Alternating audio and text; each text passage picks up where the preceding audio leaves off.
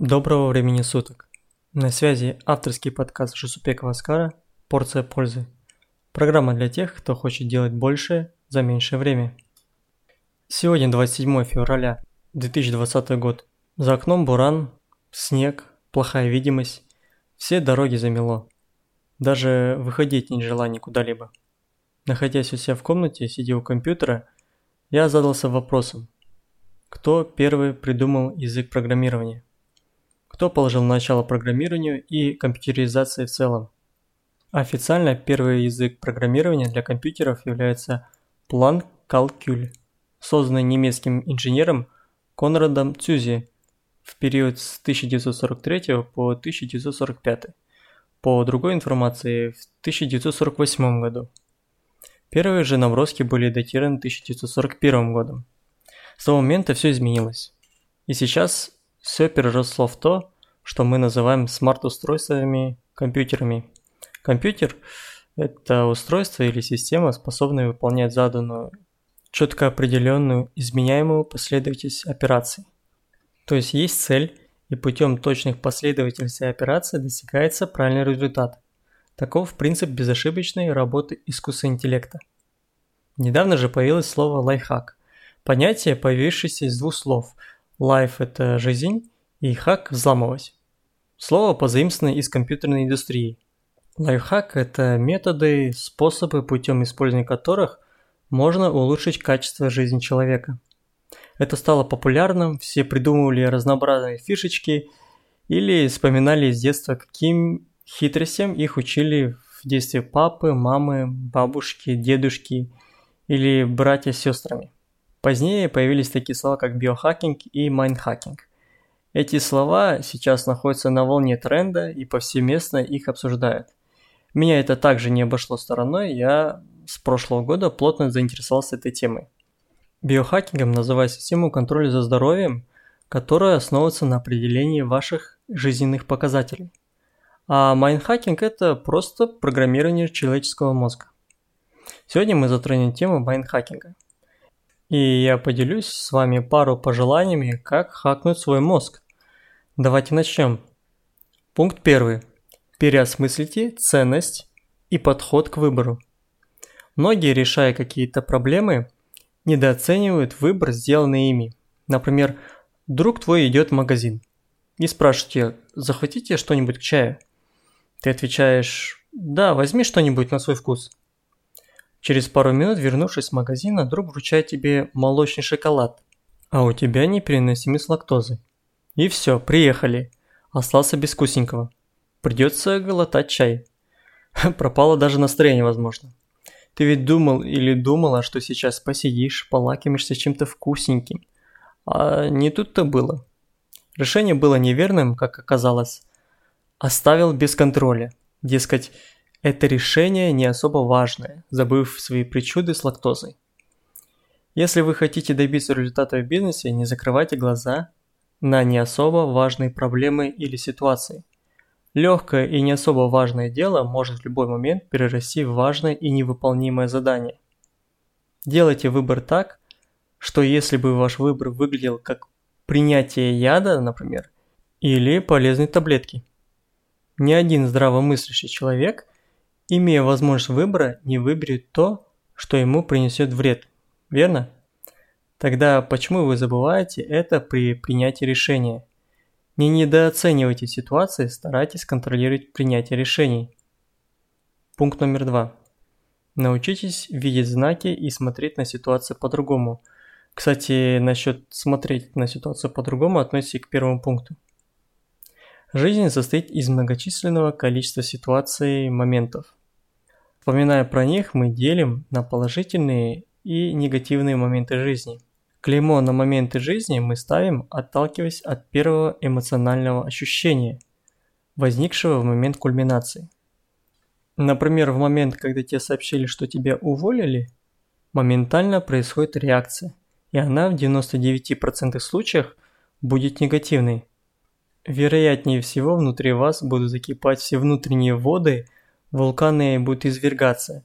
Ведь как так? Я лучший сотрудник, меня уволили? Возможно, даже ваше недовольство вы будете выражать вслух, размахивая руками посреди зала или офиса. Для вас эта ситуация покажется негативной. Но успокоившись, вы увидите в этой ситуации возможность открытия своего бизнеса, который вы всегда хотели иметь. Но чего-то своего не было, так как вам мешала работа. Моя рекомендация – никогда не спешите с выводами. Не ставьте ярлыки на ситуации, применяйте способ игнорирования первой реакции. Способ игнорирования первой реакции я назвал для себя.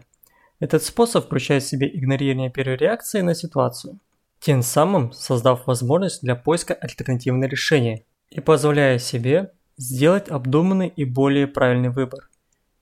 Не позволяйте своим эмоциям делать неверные решения. Не взрывайтесь по первой искре. Я человек вспыльчивый, поэтому я придумал этот способ, чтобы делать более верные решения. Я представляю в своей голове так. Я стою перед обрывом, мне нужно попасть на другую сторону. Чтобы продолжить путь, единственный способ попасть туда – это воспользоваться мостом. Мост – это мое психическое состояние на данный момент. Переходя по мосту, я вижу под собой пропасть, дна которой не разглядеть. То есть появляется осознание того, что если я оступлюсь, я не выживу. Шагая по мосту, появляется непонятно откуда проблема, которая ломает одну дощечку в мосту. Видя это, у меня появляется паника, и в этом состоянии могу сделать неверный шаг, который приведет к краху. В этот момент остается успокоиться и постараться удержаться. Успокоиться и постараться удержаться – это способ игнорирования первой реакции. После, будучи спокойным, перешагнуть через провал в моем состоянии и идти дальше. Не спешите с выбором, подумайте, проанализируйте и после принимайте решение. Переосмыслите и придумайте для себя экранизацию сценку в голове, момент выбора решения проблемы. Это позволит вам сделать верный выбор. Пункт номер три. Правильно зонируйте участки и придерживайтесь их. Наш дом или квартира состоит из разных зон – напрямую связаны с их применением. Это спальни, место, где мы отдыхаем и спим. Это кухня, место, где мы принимаем пищу. Это санузел, место, где мы исправляем естественную нужду, ну и так далее.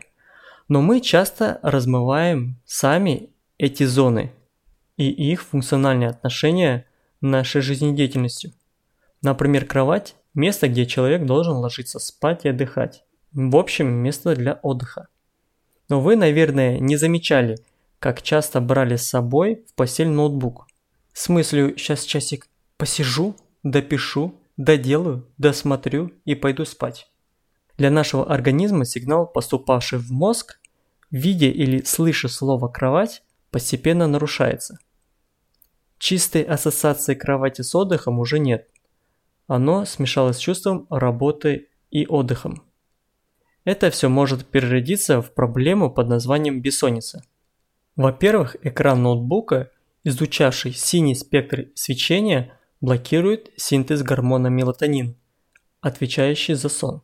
Второе, то что я говорил ранее, организм, находясь в кровати, находится в ожидании, что сейчас будет какая-то работа.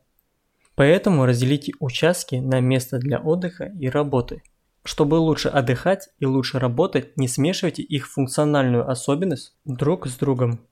Кстати, чтобы быть более продуктивным, создайте для себя какой-нибудь жест начала работы. Например, Костя Зю, боксер, надеюсь вы слышали о нем, говорил о том, что у него был способ переключиться в режим готового к бою боксера. Рассказывал он об этом в одном интервью. Перед выходом на ринг, шагая по дорожке, Мимо фанатов и болельщиков у него было большое волнение, переживание за бой. Как он пройдет, что будет и так далее. Но поднявшись на бортик ринга, он перепрыгивал через канаты, и это был его способ переключения в боевой режим. Перемахнув через канаты ринга, его организм давал сигнал в мозг о том, что он в ринге. Мозг, в свою очередь, поднимал параметры психологического состояния, связанные с этим жестом. Это спокойствие, чистый рассудок, лишенный волнения и переживаний. Так он переключался в рабочий режим, рассказывал Костя Дзю. Поэтому научите свой организм переключаться в разные режимы с помощью правильного зонирования помещения, будь это ваш дом, рабочий офис или улица. Пункт номер 4. Научитесь моделировать. Для достижения вашей цели научитесь полностью моделировать ход событий до цели. Например, когда вы играете в дартс, у вас есть желание попасть в центр мишени. Вы имеете цель – это центр. Что вы делаете? Вы имитируете замах и бросок несколько раз и моделируете траекторию полета дротика, чтобы в момент касания его с мишенью пришелся именно в центр мишени. Такой же принцип вам нужно применять во всех аспектах жизни. У вас есть цель, моделируйте полностью ход вашего движения и достижение цели. Анализируйте весь процесс достижения для более результативного результата. Майкл Фелпс говорил об этом. Пловец – феномен, побивший все рекорды в плавании. Он представлял весь процесс с начала до конца. Прыжок в воду, как он плывет под водой, выныривает, как плывет, дальше как он разворачивается и отталкивается от края бассейна и до финиша. Моделируя весь ход событий, вы исключаете большинство количества проблем. Вам не нужно будет импровизировать, все, что остается, это следовать плану. Программируйте свой мозг, смотрите на себя с другой стороны, переворачивайте фундаментальные ваши понятия о выборе ассоциации и подсознания. Возможно, все эти способы немного попахивают шизофреническими, да? Но они точно запустят ваш мозг и заставят вас думать, мыслить и смотреть на мир по-другому. Надеюсь, вам понравился этот выпуск. Ставьте лайк, подписывайтесь и пишите комментарии. Я всегда на связи. Услышимся с вами на следующей неделе. Пока-пока.